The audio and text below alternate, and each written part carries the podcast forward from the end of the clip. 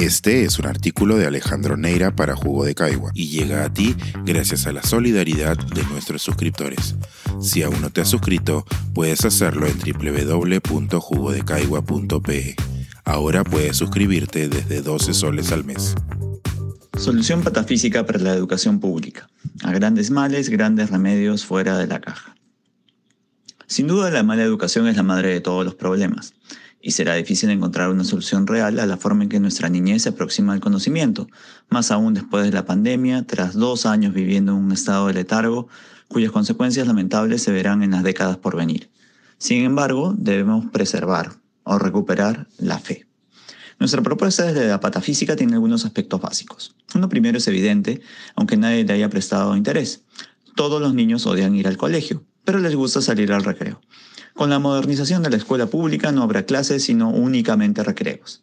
El aprendizaje debe adaptarse a las necesidades afectivas y sobre todo a los designios de los niños que finalmente son, bajo la lógica del sistema, los consumidores del servicio educativo.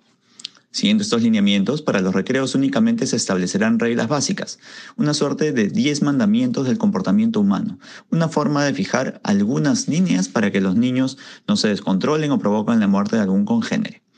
En el intermedio de los recreos, los recreos no pueden ser eternos tampoco, los profesores deberán solo mostrar videos de YouTube con narración en español de Castilla, no confundir con Castillo, y acento peninsular, pues es sabido que los peruanos tenemos en el imaginario colectivo aún esa pronunciación como señal de autoridad, en voces que van desde el cura del pueblo hasta los narradores de videos de juegos y juguetes de todo tipo, por no ahondar en el clásico guardad celosamente de la serie Rosa.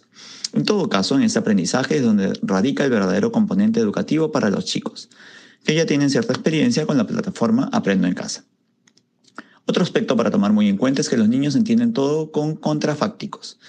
Toda la infancia está llena de si no hubieras hecho X, entonces no habría ocurrido Y. El modelo de enseñanza, por consiguiente, debería seguir ese dictum y concretarlo en videos educativos, valga la redundancia, sobre la base de un antiguo programa español denominado La Segunda Oportunidad, cuyos capítulos pueden ver en YouTube, por supuesto. Este programa español setentero presentaba una secuencia de accidentes automovilísticos ocasionados por negligencia de parte de los conductores. En una imagen catastrófica se veía una colisión mortal causada por la impericia o el mal manejo de un coche. Luego de ello, una voz en off llamaba a ser más cuidadosos y daba al conductor una segunda oportunidad, haciendo un fast rewind y volviendo todo a su cauce natural y a la escena de un manejo prolijo con un accidente evitado. El final del programa, sin embargo, hacía la advertencia de rigor en un perfecto castellano. Pero recuerde que en la vida real no habrá una segunda oportunidad. Con un esquema similar se presentarán prácticamente todos los problemas que uno puede afrontar en la vida social para que los infantes vean cuáles son las consecuencias de sus actos, pero sobre todo para que no los efectúen. Una suerte de ejercicio pavloviano aplicado en seres que vivirán pensando que la vida es un recreo o un carnaval, como diría Celia Cruz, pero que el momento mismo de ejecutar un acto fallido recordarán que no pueden cometer un error porque en la vida real no habrá una segunda oportunidad. Un aspecto final de la nueva educación patafísica está justamente en la recompensa que se debe efectuar a los educandos. Como se sabe, ya los profesores no pueden proporcionar castigos como los que sufrieron los ciudadanos desde la generación X hacia atrás, que parecían provenir de nuestra gloriosa Inquisición, y que podrían resumirse en jalada de patilla, reglazo o palazo en la mano, cachetada de revés, permanecer en cuclillas bajo el sol durante horas, arrodillarse sobre chapitas de gaseosa, etc. La propuesta es que los colegios tengan un sistema de recompensas permanente frente a cualquier reacción positiva.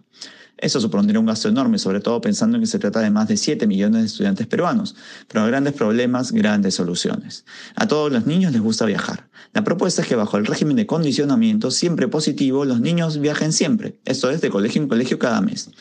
Ello permitiría además que los chicos A no se aburran de sus profesores, a quienes por cierto no se denominaría profesores, sino orientadores, para evitar la estigmatización del profesorado, pues he sabido que salvo excepciones correspondientes a profesoras de las que se enamoran los alumnos en una prolongación del complejo de Edipo, todos terminan odiando a los profesores, aunque estos sean elegidos presidentes.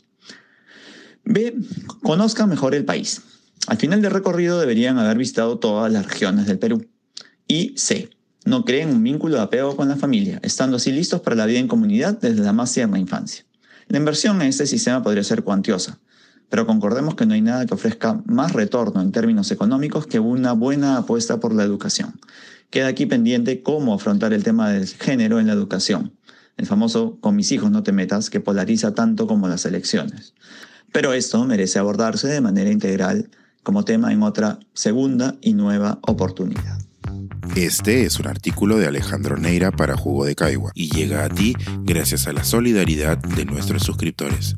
Si aún no te has suscrito, puedes hacerlo en www.jugodecaigua.pe. Ahora puedes suscribirte desde 12 soles al mes.